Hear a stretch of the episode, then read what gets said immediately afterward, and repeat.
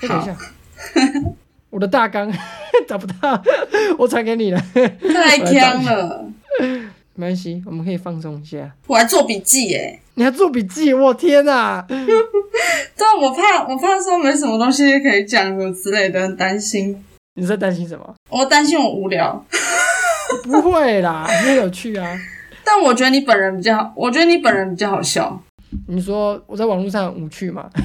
我很努力经营我的网络形象，那我在网络上我要称呼你什么有点羞耻，是春雅。？What？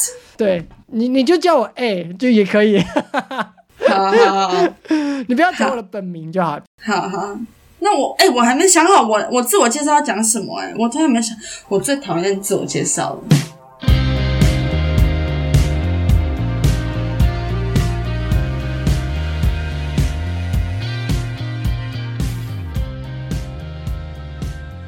Hello，大家好，我是吃春样。今天呢，我们又找了一位朋友安娜。这个安娜呢，是我大学时期打工认识的一个朋友，她非常有趣，人长得正，讲话又幽默，而且她还是经历了很多关于戏剧还有表演艺术等等非常不同的经历的一个女生。那我们现在来欢迎她，来，Hello，安娜，嗨，大家好，我是不务正业打工仔安娜，好顺啊！好羞耻哦。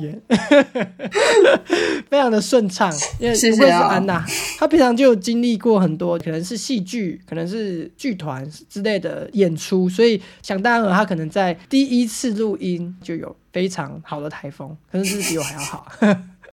好的台风，这不用露脸，应该还好吧？你露脸的话，可能大家就要暴动了，露脸在那呃呃吓死。呃，吓死没有吓死，我们台的点阅率会飙升，好不好？还是帮你真有？先先不用，先不用，谢先不用，谢。应该是很多有了。稍要稍微请你跟听众介绍一下你自己是谁。哦，我自己是谁哦？我现在就是到处兼职，然后有在做表演艺术的自由接案工作者。哇，这个听起来就是很有气势诶，自由接案工作者。这我刚刚想说，这个是要求职的时候的自我介绍嘛？因为你知道，每次去到一些试镜啊，或者是甄选，然后他们就很喜欢叫你自我介绍，可是我超讨厌自我介绍。我想我到底要讲什么？你不会写个稿吗？就是就毕业后求职都一定要经历过这个时期啊，就是你要把自己的人生把它弄档案化，就好像自己就的价值就在那几张纸上，但虽然不是，你就是得把它讲出来啊。不是，那不一样。那是因为你们是可能做一些比较呃常规性的，比如说朝九晚五的工作。可是嗯我们做的都是一次一次的接案，哦，就是说每每一次都不一样的，对。对我们给出来的东西就会是自己的履历，然后你自己的能力。可是很奇怪，就是你可能学了十几年的舞蹈，可是它却会变成才艺表演，你不觉得这很吊诡吗？你说你的，比如说你今天学了十五年的舞蹈，那你的履历上面，或者是你自我介绍的时候，你会怎么讲？对这件事情应该会成为专业吧。就是有时候在自我介绍的时候，你你就会觉得说，哦，我来应征演舞者，或者是我来应征演员。可是这东西你要变成说不被重视的感觉，然后可是你却要在短短一分钟之内跟他们讲说，哦，对我就是这样。我觉得这很奇怪。他应该也不会就说，哎、来一段这样。哎、我有遇过、哎，我很讨厌遇到这种突然叫你来一段的、哎你那那你那时候跳什么？我那时候就没有跳啊，你就说不行，没有说不行啊，就是说，哦，我没有准备，就这样子。这样子很伤哎、你自己说你可以舞蹈专业，他对你来一段的时候，你突然没有的话，可是我我通常懂那个心情不好。可是通常会叫你突然来一段，才是就是行外的人呢、哦，对，就是你不是这个业界的，你才会叫人家随便来一段，就像是哎、你戏剧系的、哦，来来那个喜怒哀乐来一下，我就觉得 what the fuck，就什么东西啊？你是讲什么？喜怒哀乐来一下，哎，英美系的这个字是什么意思啊？你可以帮我讲一下吗？你可以翻译一下吗？哎、华文系的这个古文是什么意思啊？我哪知道啊？心理系的，我心里在想什么？你老婆都不知道啊？我问我干嘛？超瞎。这类的经历好像我是我自己是觉得蛮可怕的，因为我自己没有很多面试面试的经历，自己算是擅长这种很短时间的表演，在很短的时间内告诉你我有我有我有多多有能力这样子。因为我自己蛮擅长演示的，气场是很自满的类型，过多的自满会让人家觉得厌恶。我觉得有时候我会造成这类的想法，那我不知道你自己的面试经历的，听众现在听下来好像也只听到这一块。那因为你有接触过戏剧、舞蹈这一类的东西，那一开始到现在这个经历大概有多长？呃，其实我高中念科班，然后在科班之前呢，就是念国中的时候是念普通班。可是我就是很常进剧场看戏，所以高中才决定念科班，然后才正式的有摸到一些剧场的皮毛这样子。所以你开始接触这个戏剧或是舞蹈的契机，一开始是因为国中很长就是有有常看戏这个部分吗？还是？哦，对对对，就是我的国，因为我在台北台北市念念书，所以我们有那个表演艺术课。然后那个老师他就是跟我还蛮聊得来的，所以他每一个礼拜都会邀我去看戏。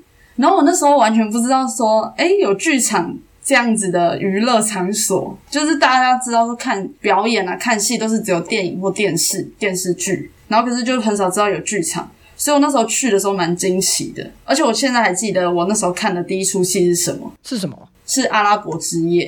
阿拉伯之夜啊？对对对。我是一个很没有文化素养的人，所以你叫我说要看《阿拉伯之夜》，我从来没听过这样子。因为但我知道台北，它本来从以前到现在就一直有很多，就是除除了老牌、大牌那种剧团之外，还有很多就是新兴的小剧场，在一些地方就是不定期的演出，或者是突然就是就是有一些小活动。那你们国中老师是带你去那种大牌的剧场，还是就是比较小的？他最一开始带我去北艺大，哎，就是看学学生制作，最一开始。然后也会看那个国家戏剧院的戏，就是比较大的制作。然后后来我就会自己，因为比较穷嘛，就是国中，就可能一一张戏票三百块、四百块。可是你一个国中生，你不可能会有这些钱，除非你就跟妈妈伸手要说：“妈妈，我要三百块。”这样子，然后就去看戏。所以我就是那时候就存钱，每个月就是一有钱的话就会去看戏。之前是买专辑，然后后来就是看戏。你以前是买专辑，后来这个钱就是拿去看戏，是啊，是啊。哎，其实你跟人一般人的那个就是兴趣的方向就很有个很大的不同，因为像我那个时期，可能男生就是打电动啊，女生顶多就追星，就是比较少那种对于一个比较陌生领域，或是说比较艺术领域的东西去钻研。你不会觉得说，在你国中阶段，你你做这件事跟班上其他人会有点格格不入，或是说没有人同才能聊得起来吗？哎，我们班很多人追星，没错，就是女生超多，韩星什么之类。我自己也是有喜欢的偶像啦，可是我后来没有走向那样子的方向。我觉得是因为剧场的那个吸引力好像更大。然后当时我们班也有一些人也是很喜欢表演艺术课，所以他们有时候也会跟我们一起去看学校的大学生他们的制作这样子。嗯，可是没有人像我一样假日还是会去看戏。就是你你自己比别人有更多额外的动力就对了，对，觉得那个兴趣比较大。我觉得你的古中老师也蛮妙的，他是男生还是女生呢？他是女生，可是他是一个很怪的人。你知道那边倒是可以的吗？他真的很怪，而且你知道，我那时候国国中毕业之后还有跟他联络，然后高中的时候他就很常找我去山上或海边喝酒，然后他就会开车。他就会开车。我跟你分享一件很好笑的事情，因为他是他是在台北市教书，然后他的教师证其实是美术老师，可是他他教表演，就那时候就是一些法规上面的问题啊，反正这个是有点历史性的事情。没有，其实很多都很多都这样。现在还是吗？现在好像管蛮严的哎。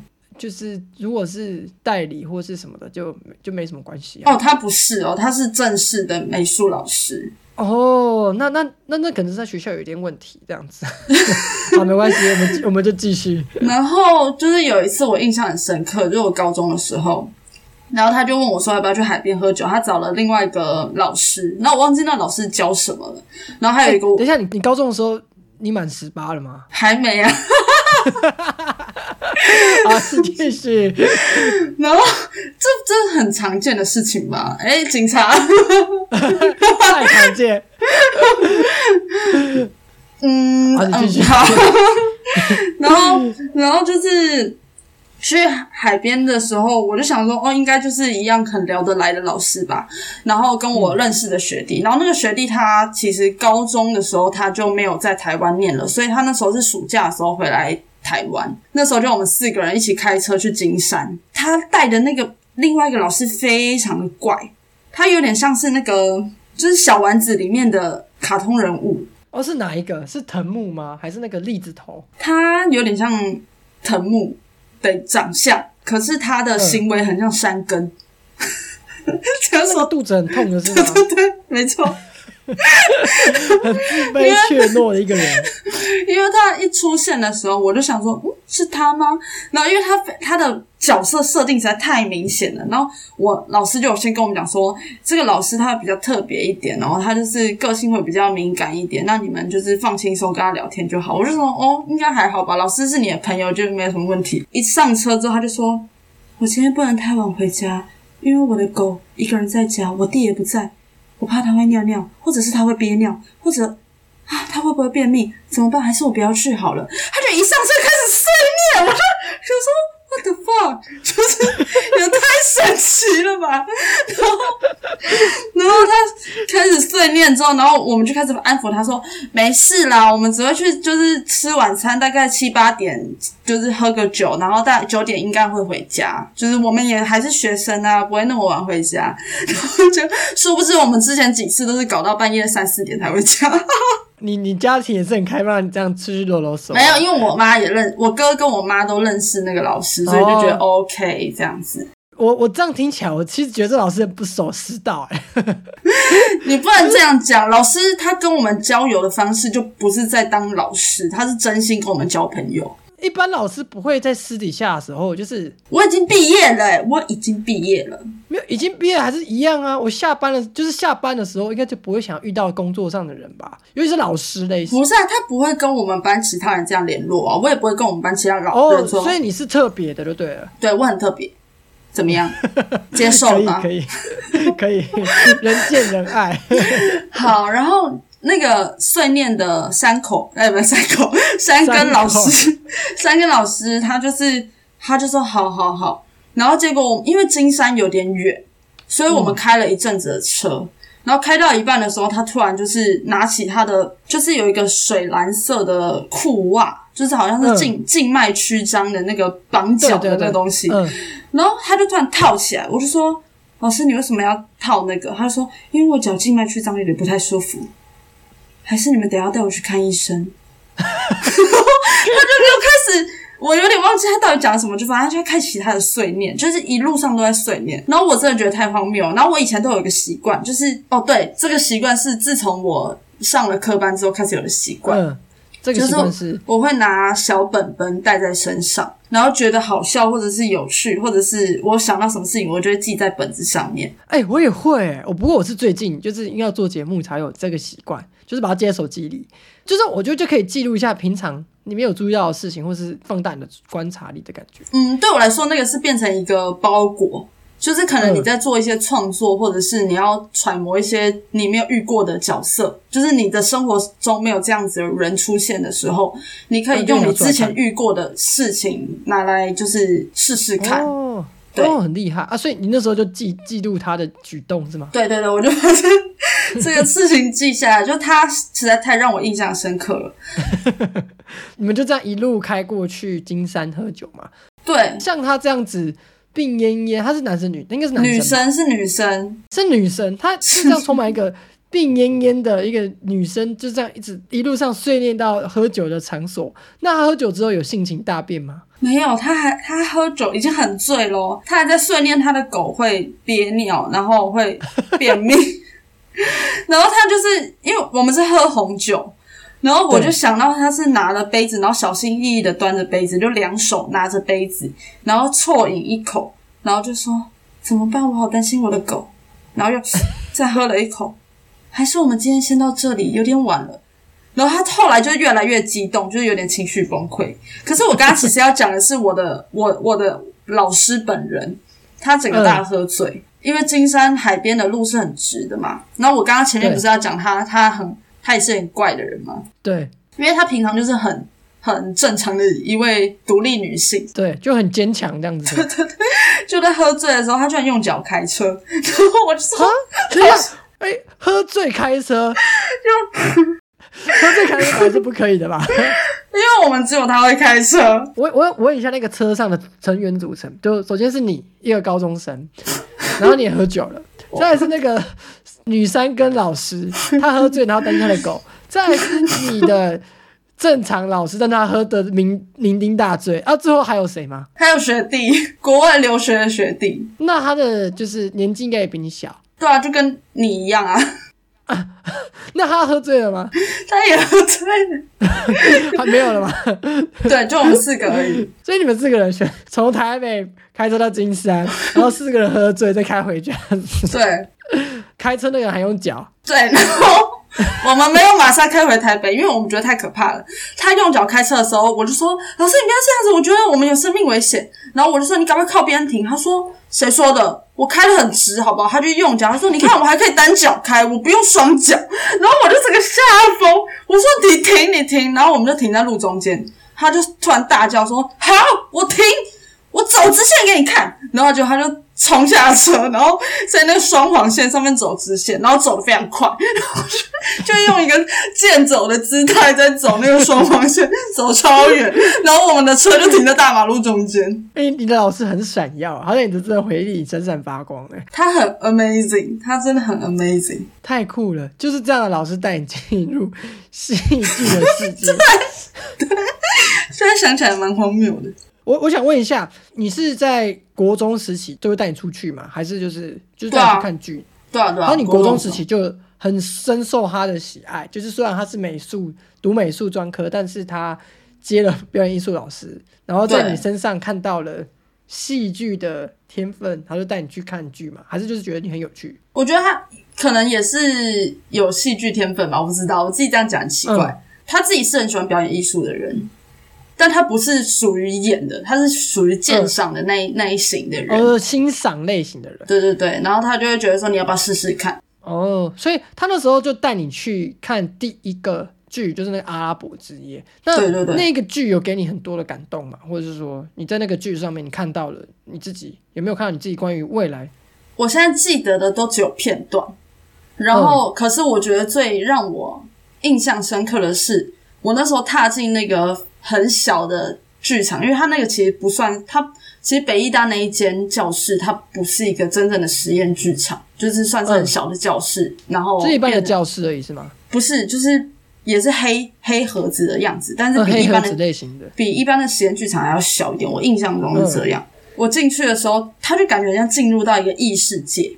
第一句台词是一个男生走上最高的那个舞台，然后说：“嗯，我听见水声。”音效就开始有水声，然后我那时候就觉得哇，这是是一个诶不一样的世界，然后好像真的开启到一个别的国家、别的时空，就是即使他们的装扮或者是服装、头发很假，嗯，很很奇怪，可是我觉得在那整故事还有他们说话的时候，我是真的有被那个以戏剧理论来说，就是被他的那个幻觉、戏剧幻觉给催眠了。哦，所以就是他算是在第一句跟第一个音效。还有你进去场的那一刻，就让就让你沉浸在他们所想要营造那个氛围里面，是吗？嗯，对，这个氛围感觉带给你是很震撼，就是因为是第一次看，应该也对其他的戏剧种类啊，或者什么戏剧的题材都是没有什么接触的。对，完全没有。一开始进去就看，算是那时候那个算这算是比较前卫的一个剧吗？还是那个时代算前卫的吗？这个剧本的确是有一些比较裸露的部分。嗯，所以就是带给我很多想象吧，而且那时候青少年呢，就是性启蒙，所以所以那个这个剧里面某有几个部分是有裸露的，是吗？真的裸露还是它就只是一个没有台词啦，台词裸露台词哦，就是就跟性意味比较浓厚，是吗？对啊，对啊。老师带你去这个是要冒一定风险的，这是一个很经典的剧本啦。嗯，我我懂我懂啦，但是应该说。身为就是老师这个职业，他要带一个学生去，然后他选择了一个相对来说，这个在那个时代好了，相信国就是我们国中时期那个时代，普世价值要能接受这个东西，是不是每个家庭都 OK 的？他有没有想，就是在带你去这这次之前，他没有顾虑很多，还是就是他说你走啊，我们就一起去这样子？对啊，就走啊。哦，这哎它很你要不要豪迈欸。你要不要看戏？好啊，好啊，就去。然后就是这个这个戏带你很多的震撼，它也算是开启你之后喜欢戏剧，真的是进而说去演戏的一个契机嘛？还是其实你想要演戏的这个东西，其实是另一件事带给你的？嗯嗯，这个问题好像有点有点分成很多个阶段，就是我每个阶段嗯去思考这个问题，我都有不同的感觉。可是以当时的我来说，可能就只是被那个当下所吸引，然后很想要变成其中一个可以带给别人这样子感觉的人，然后就觉得、嗯哦，我好想要进剧场试试看哦。可是那时候没有想说一定要做表演。就是剧场有很多类型的工作嘛，行政啊、灯光啊什么之类的。但是你后之后怎么会进入到科班？因为科班应该算是表演为主嘛。对，而且我是念公立的科班，所以其实那时候我是考机测，然后机测我是先考了数科之后才考机测的。那时候其实我我可以上的公立高中大概只有两间吧，我的 PR 只有到两间而已，我就不喜欢那两间学校，然后我就觉得很崩溃，就觉得说干我成绩这么啊骂脏话，没关系，就想说在管。我想说，嗯，我我成绩这么烂，然后只能上到那种切边边的那种公立高中，然后会不会以后就对没有未来之类，然后就很崩溃。然后那时候那个老师，就我的表演老师，他是在他的办公室在教务处，然后我就还跑去教务处哭，我就直接躺在教务处地板，我躺在教务处地板，然后还有那种教务处主任啊，然后在旁边办公，然后经过我旁边，然后他还说：“哎、同学，你可以过去一点。”然后我还躺在地板，用扭的贴比较靠柜子的地方躺，就整个很荒谬。他们应该也是见怪不怪啦。可是我们的校风本来就比较开放，虽然说我们的升学率很高，现在也有一些有名的人都是我们高中毕业的艺人啊，或者什么之类的，就是有一些还是很厉害的人，还蛮嗯嗯占蛮多数，毕竟是在台北市的市区。啊，那之后这件事呢？就是他他给你什么建议？他没有给我建议耶，他就说啊，你就看能够考哪一间啊。结果是另外一个老师在教务处的另外一个老师，他看到我在那边扭来扭去，然后他就说 你想要读跟剧场相关的、哦，然后我就说对啊，但我不要念华冈，就是华冈是私校，然后我家比较没办法。比较没办法应付这样的学费，有点太贵，而且我又我又知道自己不是想要就是走那个路线的，因为华冈因为它是比较像演艺圈的吧？对，那时候我们那一届的风气就是，当读华冈就是你要进演艺圈，或者是你要走一些娱乐圈，比较那种曝光比较高的那种。可是我我想要走的不是那个方向，然后我就说我想要做剧场，但是我不想要就是当艺人。那时候还没有什么网红，那个老师就说：“诶，有一间学校它是公立的，然后他有开戏剧班，你要不要去考考看？他最近开始报名。”然后我就看了简章之后就直接报了，然后后来就面试。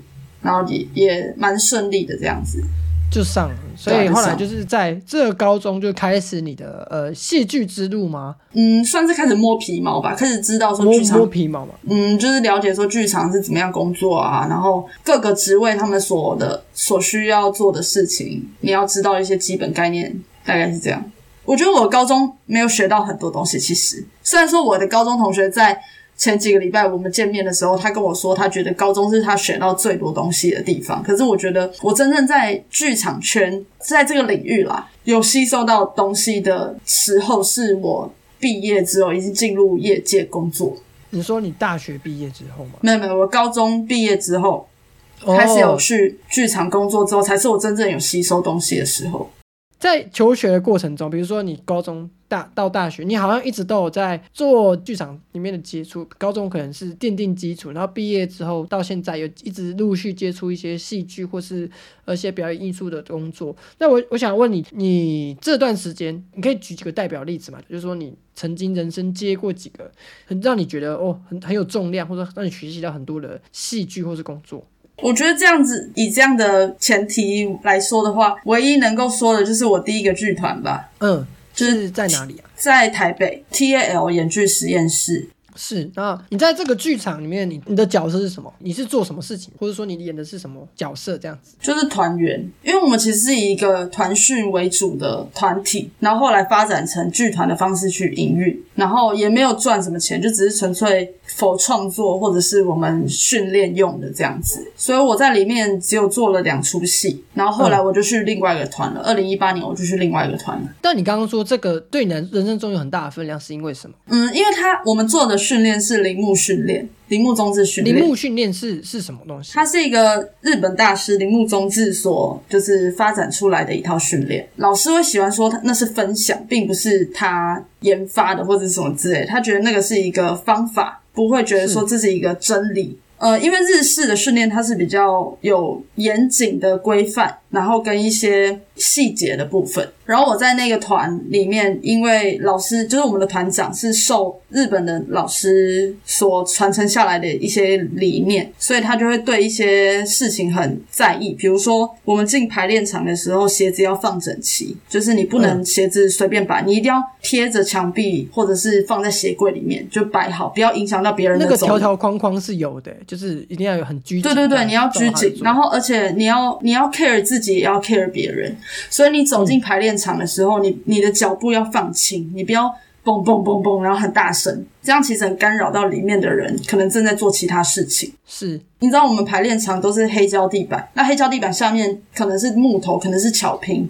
那木头如果你踩起来会很大声就对了。对你踩起来，如果你的脚跟很重的话，其实就会空空空空很大声这样子。像是这种小事情，我都是在高中毕业以后在剧场才学到的。那个这个训练方法，就是除了说很让你很注重说关于这件事情，你要去不去干扰别人，还有很拘谨之外，它还有什么特殊之处？哎，刚刚那个其实不是不是训练方法里面的东西，他只给你一个态度而已。对对，这个是剧团里面告诉我们的应该要有的感观念，就是你要自律。嗯，如果要说铃木老师他做的那个方法有什么东西的话，就是可以去看他一本书，嗯，叫做。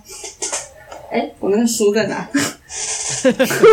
你要跟大家分，你就 如果你找不到没关系，你就简述一它下。叫文化，文化就是身体。文化就是身体，对，里面有写的很详细，就是铃木老师他他在立贺做了什么事情啊，然后或者是他的一些想法，他对于表演这个的思考观点是什么？因为因为其实这样讲，我还是有点不懂什么是呃这个这个铃木铃木有训练方法，你可以简述一下吗？简述一下大概你们会做什么事？嗯，它就是足的练习，足就是脚嘛，所以它很多嗯东西都是用下半身来开始做一些训练，比如说你的移动方式，然后或者是你一直用你的手或者是上半身去破坏你的呃重心，可是你的脚必须要整个核心是要稳定住，所以它就是一直在控、嗯。控制你身体的缩放，所以你会站在舞台上的时候，其实你会更有能量，它是向下扎根的。我觉得像我自己算是一个剧场门外汉，就对表演艺术这一块就是没有什么样的经营或是了解。那我想问一下说通常关于一个团好了，日常他们应该会做什么事情？因为在我认知以来，好像就是他们有表演，他们就会去练习，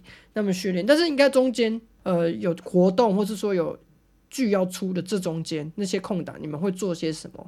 我觉得这个问题不能涵盖到所有的剧团诶，因为每个剧团的方向不一样。比如说，你不可能拿一个商演的团，然后他平常在做这些事情，他们其实是没有那么多力气去做这件事情的，因为他们可能更多层面要做行销或推广或教育。是，那、那你们第一次接触这个团，他是做什么？就是平常的话就是训练吗？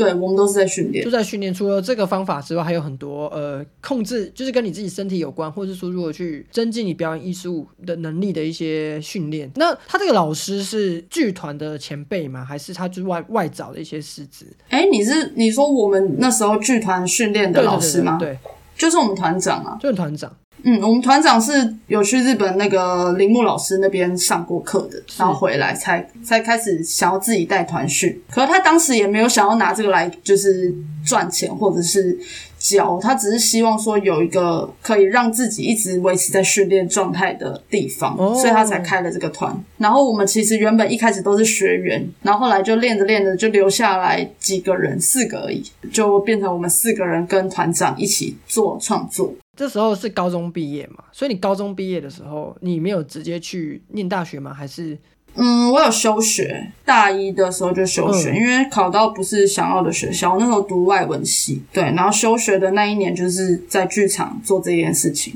可是还有打工啊，我在我在星巴克打工，哈哈哈。可以赶紧去炫耀，就是我在星巴克打工。为么？星巴克打工很累，我知道很累啊，但成品打工好像也会觉得说好像很不错，但是成品打工也是狗干累啊。表面上好像大家会很喜欢，就是说哎好像冠冕堂皇，咖啡店员工这样，但私底下我真的觉得蛮辛苦的。哎、但是说实在，星巴克打工虽然很累，就是一直有买一送送一，对对对可是就是因为他们有那个熟客经营嘛，就是大家会常常来的，他们都会记得名字。那个熟客经营有很多故事、哎。哦，好，好想好想听你分享。好啊，就是我那时候在星巴克打工的时候，因为我是上早班，然后可能下午晚上我就要去练团训，可能一个月是这样，然后下一个月就是都是上晚班，然后早上的时候去练团训这样子。我那时候上晚班的时候，有一位先生就常会穿着白色吊嘎，然后拖鞋，骑着 U bike 就骑来我们店里面，然后一进来就说：“哎、安娜，我要那个大杯冰拿铁，去冰不补奶。哎、你不要加糖哦，什么我太太不喝不喝加糖的这样子。”然后我就说：“好，我知道，我知道。”因为他每天晚上七点的时候都会来，然后都是点一样的饮料，可是另外一杯就是正常的，可是就是一定会点一杯大杯冰拿铁，去冰不不补奶，然后不补奶就是不会再加奶，就是因为冰块少了，就是杯子里面的液体会比较少一点。解释一下。然后就是常常每天都有这位先生来，我们就已经很习惯他七点的时候，大概晚餐时间以后，他就会过来买饮料。然后有一天呢，就没有再遇到他了。可是那时候我也换成早班了，那时候过了好几天哦，就是已应该我已经忘记，就是先生已经好几天没有来的时候，有一天早上。他每次来的时候，他都会说他太太很凶。如果我们做错饮料，他会被他太太骂。他跟他太太啊，以前都会去各家星巴克去喝这个饮料，就是冰拿铁。然后他太太都点去冰不补奶。然后都是大杯的。他们大学时候，那时候台湾还没有星巴克，他们喝星巴克都是存好钱，就是学生时代一起存好钱，然后出国才才可以去喝。然后终于天母第一家星巴克开的时候，他们两个就骑机车，然后去买饮料。嗯然后就是很幸福这样，可是他每天来的时候都一直在那边抱怨说他太太很凶，可是我可以从他的笑容看到，其实他跟他太太很恩爱。然后他们也已经五六十岁，就是有一点年纪了，像我们爸妈那年纪这样。可是他每次都很烦，就是离我很近，就一直在看我饮料有没有做坏。然后我就说：“先生，你可不要那么近啦。”然后我就不讲他的姓氏，因为我怕讲错，对他有点不礼貌。后来呢，就是他好几天没有来嘛，然后我后来因为不是晚班，我也没有多想，然后我同事也没有再遇到他。然后直到早上有一天早上开店的时候，我先到店里面。然后就看到有一位小姐骑着 U bike，就是她已经很早就已经在店门口等了，可是我们还没开门。那时候五六点，很早。然后我那时候就开门的时候，我说：“哎，小姐，你要不要先进来坐一下？外面在下雨。”然后她就说：“不用，我在外面等就好。”就是口气有点凶。然后我想说：“哦，好心还要凶我。”凶屁、啊然后我！就，对啊，然后我就去摆糕点啊，然后就是准备开店的东西。然后七点就是门就开，我们就开门了，就开始营业。然后小姐进来，然后就是把雨衣脱在外面，她就说：“我要一杯大杯冰拿铁去冰不不奶。”然后我心里就揪了一下，我想说：“嗯该不会是他太太吧？”对啊，跟那个先生点一样哎、对对对，然后我就没有问，我没有多问，因为我怕说不是，因为也是会有客人点这样的饮料啊。嗯只是我就只是想到那位先生很久没有来，然后可是那个小姐脸又很臭，我不敢跟她聊天。嗯通常我都会很爱跟客人聊天的，我就在问她姓氏，她好像姓吴还是什么之类吧。就是一个也是常见的姓氏。早上的时候只会有一位店经理跟一位那个另外一个员工，对，然后经理在里面就是做一些开店程序，然后所以外面只有我一个人。然后我就在做饮料的时候，我也没有跟那个小姐聊天。然后那个小姐就站在就是我的前面，隔着咖啡机。然后他就我就做饮料做到一半的时候，他就突然把头探过来就说：“是不是有一位先生常常来这里跟你们说他太太很凶，都会骂他，都会打他？”我就我就有点吓到，我想说哈，怎么回事？就心里这样子有点紧张。那个太太突然把口罩拿下来，然后他就说：“我就是他太太。”然后很大声：“我就是他太太。”然后突然爆哭，然后我整个吓疯，我心里整个愣住，然后我手上的下杯还在抖，然后 刚好刚好把他吓，刚好这边吓，我真的是我真是吓到。然后我们经理就看到 monitor，想说什么客人就是哭了，然后就马马上冲出来，就说怎么了？那个太太就是才就是她哭一哭，然后就把眼泪擦一擦，然后就有点深吸一口气，然后很缓缓和一点，然后跟我们说，我先生在上礼拜的时候心肌梗塞走了，真的很谢谢你们这阵子一直陪他。然后我整个天哪，我的鸡皮疙瘩起来哎！我当下就哭出来，我真的哭出来，我不知道说什么，我就直接哭出来。然后我想说，他也太突然了吧，一大早。然后我就说，没有没有，我们真的很开心。他每每次进来的时候都带给我们很多欢笑，因为他每次跟我们讲他跟你以前发生的事情，我们都觉得很羡慕。太太后来就是一直鞠躬，她是真的鞠躬哦，就是有点接近九十度。一直鞠躬，一直鞠躬，说谢谢，谢谢你们这样子。然后我给她饮料之后，她就骑着 U bike 回家了。她有再来吗？就过了几个礼拜，大概一两个礼拜吧。然后我早上的时候再看到，就有一次就看到她，她是带着一大票的姐妹然后进来。可是她那时候已经没有没有那时候那一天来的那那么的就是难过，就是她笑得很开心，然后还跟我们打招呼。然后我就觉得很感动。这故事就这样。哦吼，这故事好有重量啊！而且这是真实故事，这不是我掰的，是我真实遇到的故事。我的天哪！我觉得星巴克应该要付我钱 去把这个故事买走。哎，我觉得他应该要付我钱。那绝对是可以拍成东西的，啊，好棒哦！我跟你讲，我就是主角。我就演那个店员，我有超多故事。我离职的时候，我还一直把那个熟客名单的所有东西记下来，然后交给我们店经理。我就说，这个郑先生喜欢喝红茶拿铁，他每次都犹豫不决，你就跟他讲说，直接喝红茶拿铁就好。然后这个王先生呢，他不喜欢吃什么，我都记下来。我跟你讲，我已经我心里已经默默决定，下之后的 之后来聊什么，我已经我已经想好了，好棒。但是我觉得。这份工作就是我刚刚说，这份工作就是这么遇到这么多人，我做这么多打工，其实都每一份都是演员功课。诶，他让你有很多不同的经历去揣摩很多不同角色的心情，是吗？对，可是我不一定是那个角色的本人，我觉得那个东西可能是我可以用同理心的方式去感受他的他的情绪，他遭遇的事情。我到时候遇到某一个角色发生了一些，比如说生离死别，我可能会回忆起我遇过这件事情。我遇过呃那一位太太跟她先生以从以前感情这么好到突然的分离，那个东西是层层堆叠的。然后我再套用在我的角色身上，这样子就可以做出可能最不一样的层次，而不是就是只有难过或者是只有开心。我可以理解，我我觉得也让你。这个人很有包容力，因为我觉得能做到同。哎，你是不是觉得我太有包容力？我，哎，我觉得你蛮有包容力的，但太有我不确定，因为我看的人不多。我觉得能有同理心去同理别人这件事情本身就是一件困难的事。这个世界上，我觉得有很大一部分的人是以自我为中心的。你让他跳脱出这样的价值判断模式，其实是非常困难的一件事。所以我不知道每个人是不是这样子，但是我觉得这些经历的确是让你这个演员生涯。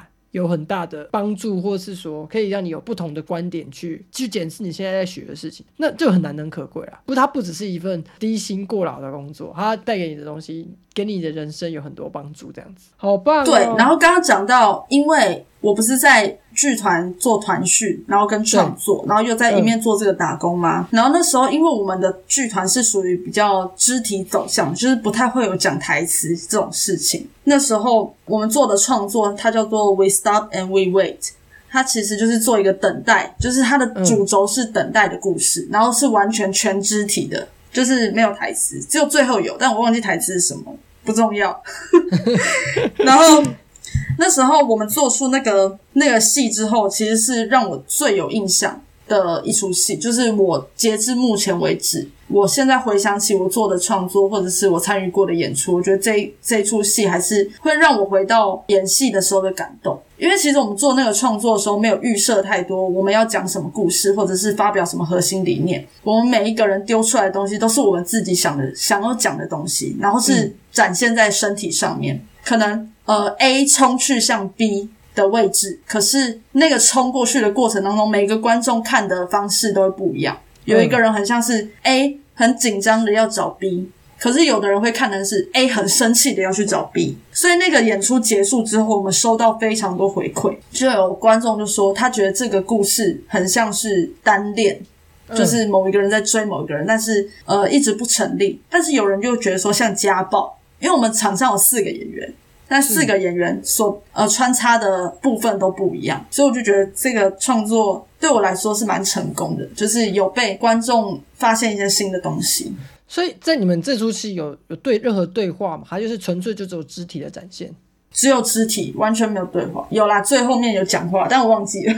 就是比较少肢体为主嘛。那还有音效什么之类的吗？还是有音效，但不算是音乐，就是有一些音效而已。所以就是说，它其实是一个，我觉得算是有点心理投射的一个剧，是吗？你们自己觉得，你们自己觉得，你们演出来的想法应该是这样子。这一出戏四个人就有四个不同的想法，然后拼凑起来了这一个东西。那台下的观众去看的时候，他们就投射自己心里所想。有人是觉得家暴，有人觉得是呃单恋的故事。所以对你来说，就是这样子很多不同视角的观察给的建议，是对你的戏剧的感想是成就感就特别的好，是吗？还是我觉得不是成就感，而是我发现有更多新的东西可以去试。哦，这就不同视角吗？对，而且我们四个那时候在做创作，虽然我们丢出来的四个故事不一样，但是我们还是有做一个总结啊，我们还是有做一个说，哦，最后呈现出来我们四个的方向会是统一的，可是观众看到的却是不一样，所以让我觉得，哎，原来还有这么多的呃走向可以去玩。哦，所以其实戏剧上面的回馈的时候，其实有点像是打破你们自己的舒适圈或框架的感觉，是吗？对对对。虽然你们演出这个戏剧好了，大家还是会很期待观众的回馈，或是观众给出的不同视角的东西。那个东西应该是也会提升你自己对于戏剧这件事的认知吧，就拓展你的视野跟触角的感觉。嗯，可以这么说，因为那一出戏其实是我第一次售票对外售票的演出。嗯，然后第二点就是它是全肢体的演出，所以你你演员在上面根本就没有什么演的好不好或者是什么，嗯，就是无关好坏评价了。对对对，然后所以就让我觉得好像可以更自在的去玩创作这件事情。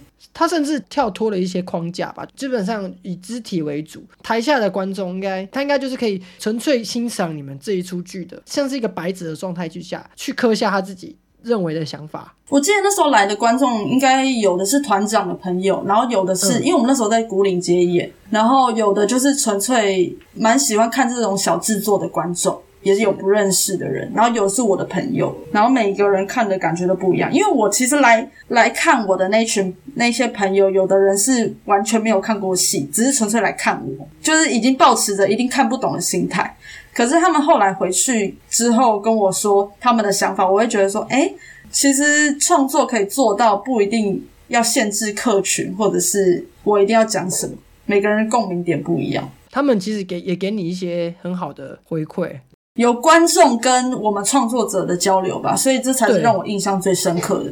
我自己听起来也是有一种很澎湃的感觉，因为对一个事情有热情到这样的一个程度是不容易的。你一直去钻研它更深层次，甚至是加广你对它的认知，这件事情不是每一个人在他的人生中都可以做到的。有些人就是很浅，站个几下，或者是说学到了某些东西就走。你对于戏剧或是表演艺术这一块是很有你的热情跟你的目的在的。我觉得你是一个很有目的导向的一个人，在这一个领域上面，我看得到你一直想要拓展。自己的态度跟想法，所以我想要找你来聊，也是因为很很欣赏你这一部分。虽然听起来很客套，但是 但是其实。我觉得近几年没有那么的那个哎积极哎，我反而就是很怠惰，是因为出社会的原因吗？还是就像你刚毕业的时候，你会很着急，想要说赶快有固定的团或者是固定的案子可以接。可是可能是我那时候还没毕业，我就有进团，然后我就后来就觉得说，哦，什么是我要的，什么是我不想要的样子，就开始觉得说，好像这么急也没有什么用，所以才会变成现在这样子。然后又经过手术，然后就开始带。我就觉得哦，休息好像蛮舒服的，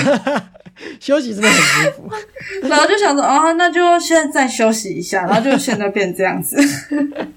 哦，没关系。刚刚讲了，对你来说就是算是很感动，或者是很有印象的这样的角色或戏剧。那我想问一下，这么长的经历中，你总会有一些接过的剧，或是接过的团或是一些工作内容是让你觉得没有那么喜欢，或者是你听过了一些什么八卦或者潜规则，可以跟听众分享一下吗？你可以分享一些比较粗阶的，比较一些困难的，你私底下再跟我讲。就是就是好像我觉得我比较没有遇到潜规则，毕竟我好像就是不是那种会被归纳为那样子的，就是以外形来说。都没有那么有吸引吸引他们的注意的那种，不会啦，不会，他们的眼光很怪。然后，哎，不要这样讲。然后，嗯，我觉得我有遇到，就是前一，然后去年吗？去年有遇到一个还蛮蛮有趣，可是我又觉得啊，算了，就是一次就好，遇到一次就好的那种。你讲一下，很想知道。我觉得可以归纳为艺术巨婴。艺术巨婴。好，你你那个详述一下是什么事情？这样就是导演本人，他其实没有什么想法，他很喜欢控制演员或者是行政群。其实通常我们在剧场的时候，大家都要各忙各的事情，比如说宣传，他们就要负责赶快做一些票务啊，或者是一些曝光啊、下广告什么之类的事情。排练的话，演员就当然是要把戏排好嘛。设计就是做好设计之后，我们要知道说他们要怎么操作，但是导演会知道这一切要怎么样运作，然后要怎么样搭配他的呃戏来做最好的呈现。那午间的话，就是负责实职实际到时候进馆之后怎么执行什么，他都要最清楚。那导演还是最主要就管戏的部分。但是呢，因为我们那时候进馆的时候，就是我们有巡演，但是我只跟了某一场，我怕讲太清楚会被告。好，那行，你就就讲某一场，好，某一场，我就有，我就有去某一场。嗯，听说在我没有去的那一场，呃，因为馆方的配置跟设计有一点出入，就是需要调整。然后，所以技术人员就是在问导演说要怎么调整。然后午间我们有时间的 run down 嘛，就是几点要干嘛，几点要干嘛，几点你一定会放观众进来，不然就来不及啦。他就问导演说：“导演，所以你到底希望可以长什么样子？你希望怎么样？”过了一个小时、两个小时，导演都是一直说：“等一下，再让我想看看，再让我想看看。”然后都一直没有回复。午间真的受不了，就说。导演，我们现在彩排只剩下这样的时间了，我们待会就要观众进场了，一定要现在决定。导演就突然爆哭，就说：“你们都在逼我！”就 就跑掉了。这蛮赶 那个吗？你说凤小岳哦？对，为什么要逼我？我觉得很傻眼呢，就故事就结束。就是那个导演，就是也是跟有跟演员吵架，因为我不是演员，我在那那个工作我不是演员，所以就是常常会有演员啊，或者是技术人员跑来跟我抱怨。当时因为在还在工作的时候，然后我都不能多说什么，因为毕竟我有签合约，而且而且你在那个里面嘛。对，可是事后结束之后，就是还是会有演员跑来跟我说，就是发生了什么事情，他觉得很不合理，然后我也只能跟他们讲说，就是要怎么样怎么样保护自己，不干自己的事情就不要再多。去干涉，就是先以自己为主就好。我还蛮好奇的，演员他是要做到多不合理的这种对待才会讲这种话，是哪一种方面？呃，不外乎就是钱，或者是你做的事情跟哦不一样是吗？对，或者是其实演员进了馆之后，应该要非常照顾好自己的身体。嗯，不要让自己感冒啊，不要让自己受伤啊，这是最基本的。呃，像是那位导演，他可能就会觉得说，大家就是要互相帮忙啊，然后就是演员去干嘛去干嘛。可是可能演员的彩排根本就还没有走好，戏排也还没走好，可是他就是一直去做一些无关紧要的事情。哦，能理解，可能他觉得自己很热心，想要把心思扩大到整个，把它掌掌控全局，但他其实能力不够，然后反而会去让其他人做一些额外的事情，增加彼此的。对对对，没错没错。然后还尤其还会中间会有一些问题，这样。对对对，就是像我那时候我们在收呃技术的东西，嗯，然后导演其实不会收，但是因为我以前有做过舞台技术，所以我会收一些他们需要整理的东西。那时候就是技术人员就说：“来，你要怎么样怎么样怎么样弄。”然后导演就想说：“啊，是不是人不够？”然后就来帮忙。可是他站的位置呢，就是那个最需要了解我们现在在干嘛的那个位置。嗯，比如说收收木好了，他要知道怎么折，才不会让木折的坏掉，或者是多一条线。就是那木其实很贵的，导演就不会用啊，他就站在那边发呆。然后我们也不好意思说你你不会你就走开好不好？我也不会跟他这样讲，他就站在那边，然后就是一脸脸微笑，好像很善意的样子看着你，可是你就知道他就是不会。我就走过去说：“哎，导演，你力气好像比较小，哎，拜托我，我四我那时候四十四十四公斤，哎，他看起来就比我壮。然后我就说，导演，你可能可能力气比较小，还是我们来用就好了。他才走开，就是 他就不会，他需要别人给他台阶下。哎，他是，而且很多这种状况，其他的可能会被告，我就不讲了。我讲最浅的事情。好，你私底下再跟我分享一些会被告的，我会收录在我自己内心的小世界里，然后做笔记。你很你你，我知道你很多好奇，对我好多好奇哦，好奇死了。好，那这件事听起来，我觉得其实蛮多时候我们在做任何事都会有一些长官，就是一副自己很有能力，但实际上没有的样子。因为我们毕竟也共事过一阵子，很能理解那些。你说不务正业的打工吗？对，不务正业的打工，很能理解那些人长什么样，长什么样子。然后我们以后可以再聊一趴打工的，因为可以聊不少。哎，我觉得你应该要找我聊打工的。我觉得戏剧戏剧的可能我讲的，然后我又不能讲太多，因为毕竟你的课就是你的收听的群众可能不是这一方面，然后他们就会觉得听了不飒飒，然后可能听到一半就想关掉。没关系啊，我我没有在，我没有在 care 的。我做我自己心里想做的事情，因为我觉得我刚刚讲的就是很多又不能讲太多，然后又讲的很不清不楚。那没关系，下次我们就开个辛辣的 辛辣打工趴，下次可以大爆聊。我想我们回到正题，好，那就是我们刚刚讲的这些事。你喜欢演戏的契机，算是在你高中毕业后的第一个那个实验剧场吗？哎，对，哎，说到契机的话是这样，哎，我那时候其实并没有要找什么团或者是什么要干嘛，我只是那时候读外文系，然后就有一天上课。我还记得是在上什么，好像是什么美国文学还是什么之类。我那时候读私校，然后其实就是同学的程度不是很好，所以我就觉得在 在哎，等下我没有要占学校，我们要占学校，我只是只是纯粹觉得我们班成绩很差。OK 因为我那时候随便读都可以读到班上前五名的那种。好，然后。我没有占学校，我没有说我自己多聪明哦，我完全没有，只是纯粹那时候，只是纯粹那时候的状况这样。然后我就觉得说，为什么我现在要在这里啊？为什么我现在要在读这个东西？我对语言是有兴趣，没有错，可是这不是我现在最想做的事情啊！我到底在干嘛？然后我那时候也才十八岁嘛，然后我就觉得很火大，我就上课就把手机拿出来，然后就开始找演员训练，然后就开始找找找找找找，就开始 Google 啊、Facebook 啊这样搜寻，然后就找到了我们那个团长在开的那个团训课程。我连钱都没有看，我就直接报了。然后结果呢，我去的时候第一天报道，他就看了我的资料，然后看了我家地址。他就说：“请问你是不是某某某的女儿？”他就讲我妈的名字。我想说：“哈，为什么他会知道我妈？”我想说：“我妈是知道我现在在干嘛哟。”然后他就说：“其实我住你家楼下啦。”然后我整个吓死。她其实是我们家楼下阿姨的女儿。那个阿姨跟我们家非常熟，因为我家的保险全部都是买她家的。嗯，对，然后就非常熟，所以她她妈妈是从小看我长大的。好奇妙哦。超巧，超级无敌巧。然后后来就，然后就是经历这一连串的事情，刚好因缘巧合下进去，然后发现又是熟人，然后就在这个剧场里面做了一些你人生中就是很有意义的尝试，这样吗？我觉得就是矫正我的想法。哎，你说对于戏剧演戏，对对对，这类，因为那时候。可能戏剧班出来就是觉得说，哦，我公立戏剧班诶，你们你们那种私立的高职出来，一定都是想当明星之类。就我们我认识的人，有些人会有这样的想法。嗯。可是我那时候其实，在班上，我一次都没有欧上，就是一次甄选都没有甄上过演员，一次都没有。我永远都是当什么导演助理，然后还有舞台组组长，然后跟导演助理。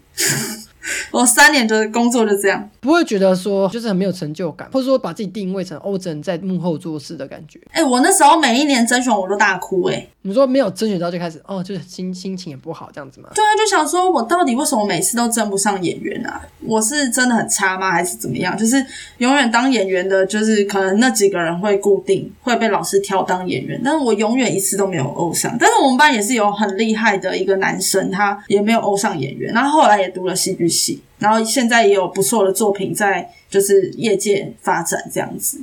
所以你现在也是有演过一些电影吗？我只有演过一部，哎，就是《气魂》。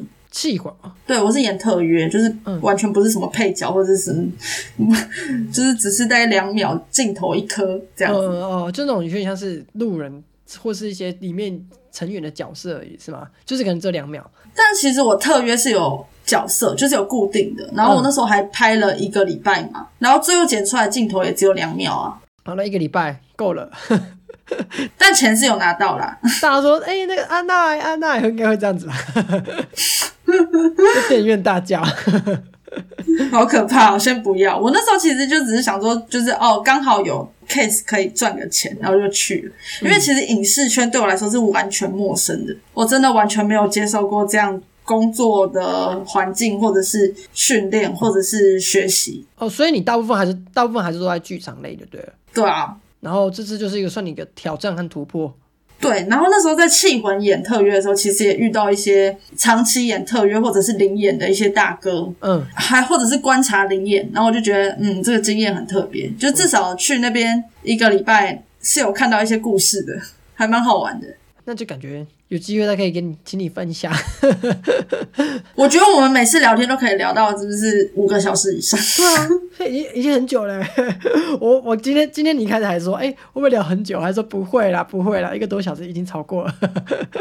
还有，就已经超过，已已经超过一个小时。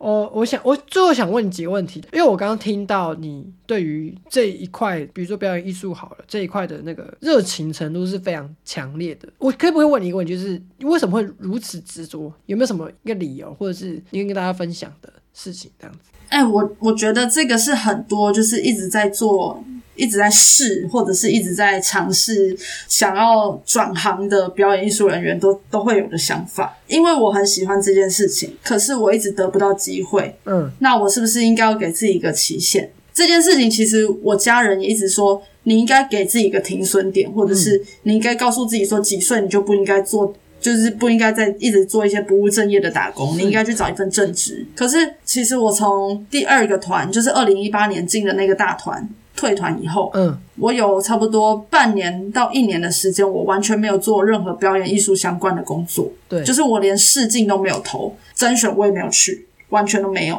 我那时候就是我叔叔刚好从美国回来，他就跟我吃饭的时候就聊天，然后他是他是戏骨的工程师，所以他的想法都会比较比较属于那种科学的、理性一点理性面的是吗？，对，非常理性派，他就觉得说你应该要用几率去估算，说你做这件事情就是有没有办法成功。哇然后他就告诉我说，不然你就试一百次，不然一百次太少，你就试一千次，你投一千次试镜。不是那种你投了然后没有没有办法去面试，要你可以去面试的那种，你就去一千次。那如果你有上几个，你就算算看你要花多久的时间，你才可以得到一个好的机会。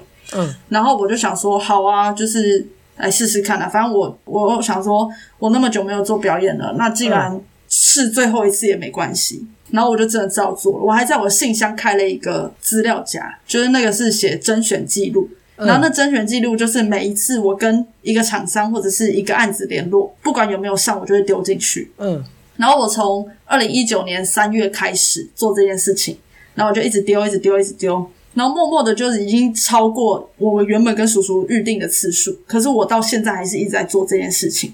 我后来发现说，那个不是说执着想要这件事情，或者是我一定要得到什么，而是因为我喜欢表演，甚至说我热爱它，所以就一直走下去。所以我会现在会想到有一些呃，可能刚毕业的弟弟妹妹会跟我讲说，我很担心我毕业之后会没有案子做，或者是我不知道我要去哪里，所以我给我两年的期限，我去外面试试看。那如果两年没有成功的话，我就去找正职的工作来做。我就会问他们说，但这件事情不是你喜欢的事情啊，你为什么要用一个时间或者是规范去规定自己不能做？难道说你这个时间过了之后，你就不再喜欢表演，或者是你不再喜欢艺术了吗？那你现在就不是真的喜欢呢。那你现在就可以去找别的工作啊。对啊，现在就可以去找别的工作，你就不用等到两年过后，或者是你试了一百次以后，你才要去做。其实我觉得不是每一个人都可以很明确洞察到自己当下想要，或者甚至是当下不想要什么。你因为你投入的时间成本，你投入的精力进去，你就会舍不得这些事情。比如说你你花了好几年在表演艺术上，但你你毕业之后你发现不是你不喜欢的，那你还要继续走下去嘛？很多人都会有这些顾虑啊，或者是一直得不到成就感什么。但是我觉得你好像一直在这个过程中，一直保持着很高的热情，而且你脑袋的那个对这件事的动力，其实可能也会减少，但是就是一直是有的一个状态。那我觉得你的状态是我认识的朋友里面是比较少见的，因为不是每一个人都。对于某一件事有这样的心情，因为我很欣赏这这一点啊，因为我我不是很常遇到这样子的人。呃，我想我有朋友在做一些关于原住民族的一些事啊，啊，或者是有的朋友在做音乐啊，这些我很佩服的人，他们都有共同点，就是他们的活力跟动力是远超于我们这些普通人的。像我在做 podcast 这件事情，就会比较有动力。但是我对我来说，工作就只是一个我平常赖以为生的一个技能，这样子对我来说那是分开的，我就没有办法像我在做这件事情那么想要跟那么执着。那而且在这个过程中，我虽然有时候会觉得说啊。好像很忙很累，但是我仍就可以在这些忙跟累中找到乐趣，这才是维持一件事情，或是你维持一个兴趣嗜好的，或甚至是你人生目标的一个好的方式，而不是一直在强调说你一定要有什么收获。我觉得过程中你喜欢这件事就是一个很好的收获。但是我觉得讲的太正向，好像大家会有点觉得太理想化。没有哦，就是。就是生活还是要靠自己，而且我也很常有怠惰的时候，就是没有那么积极的找甄选或者是试镜，或者是就是长期，就你不知道干嘛的时候，你就继续做那些打工。那反正你做这些打工，你还是可以活下去。那你就是也是这样过活，可是还是要督促自己要进步这样子。而且你知道，我从大学的时候就没有再跟家里拿钱，所以有些人会觉得说学表演或者是做表演一定要就是是超级有钱人什么之类。我觉得。那个东西是你自己评估，因为我上次有在那个 Clubhouse 听前辈们讲说，你要有什么先决条件，你才可以做表演。就第一个就是家里不要给你拿钱嘛。但我觉得其实最重要是你要怎么平衡现实生活跟你的理想。你真正理想你要搞清楚是什么。我像我的理想，并不是说我一定要红，或者是我要当上什么样的演员。我觉得是我一直有戏可以演，然后而且我是每一个角色我都可以做到满意。其实那就是我理想中的生活。我觉得也不是每一个人都可以像你那么清楚自己要什么了，这是一个难题。所以就要去试啊，就要去试啊，不能是说一毕业就想要干嘛。我毕业的时候也不知道我我现在会变这样子。我我我我不是这种人呐，但是我也我可以理解你的这个看法，因为我也是会看到一些人可能很浑浑噩噩，或是说可能。毫无目标在做一些事情的时候，一下又抱怨，一下又各种的，就是埋怨自己生人生对他有多不公。我其实是觉得说，你有骑车去试过吗？你你真的有坚持过吗？你怎么会轻易的这么草率的下决定？我说觉得对这些人就很可惜，他们也不是没有能力，因为他们自己。可能没有真的很认识了解自己，或者说没有办法去平衡，就放弃他们。我觉得原本他们很有天分的事，就是我自己心里会觉得很可惜。但我在你身上，我就觉得你是一个很有正能量的一个人，是吗？是，我其实负能量很高哎。我觉得正跟负是它就是一体的，你的负能量越高，其实你活你能活下去，代表你的正能量是压过大。但是我的朋友们不用担心我，我现在过得非常好，真的越来越好。我 理解。好，那最后我想要请你给观众关于表演艺术的一些建议，或者说你觉得我们有一些认知或是名词是应早就应该要被汰换的，有没有什么类似的？哎，可是我觉得现在台湾啊有在进步哎。我觉得第一点就是大家要培养鉴赏的品味，多去看，然后你看完之后不会听从别人说哦那个东西好看，你就觉得好看。你要问你自己说你喜欢它哪里啊，或者是你觉得哪里不好看，就是要言之有物。啊，毕竟我是文学院出身的，就是你要言之有物，你要去学会思考，你要思考，因为你必须要知道说你喜欢什么样子，那才会有越来越多呃你喜欢的作品出现在你的身边。不然的话，你就是一直都在抱怨说台湾的国片就是烂啊，或者是台湾演员就是不出色。但是其实台湾有很多很厉害的演员，只是你没有看到，你没有去欣赏他。我希望大家可以多走进剧场去看戏，不要只是看电影或者是电视剧，因为剧场也是有一个产业。那台湾现在就是连看电影、看国片的那种市场都比较小。我觉得现在有越来越好了啦。对，有有有。那我觉得也是因为国片的那个宣传跟它的成绩就是表现越好，大家就愿意去花钱进去。但我觉得台湾的影视观众就会有一个问题是，他我们都被国外的影集或者国外的电影养大胃口，再回来看台湾本本身就会用一个很高的标准说，哎，你的。特效按你的剧情按你的什么，就是有一些瑕疵，但我觉得不是那么公平的一件事。这样子，我觉得也不是说没有那文化底蕴，而是我们可以给他的包容度不够吧。我记得一句话，就是呃，我很喜欢的一个饶舌歌手叫利友王，他有写过一段饶舌的歌词，是说理不理解从来不是重点，重点在于你是否接受这件事情。我觉得我们要先学会去接受说本来就有很多不同的戏剧表现、戏剧形式，甚至是剧场啊、表演艺术什么的。我们要应该要先去多做一些我们自己视野的增广，再来去下一个判断，说它好不好，它坏不坏。没错，就是要去培养你自己的品味。对，我觉得品味是我这半年来我意识到一件事，就是一个有没有什么样的思维？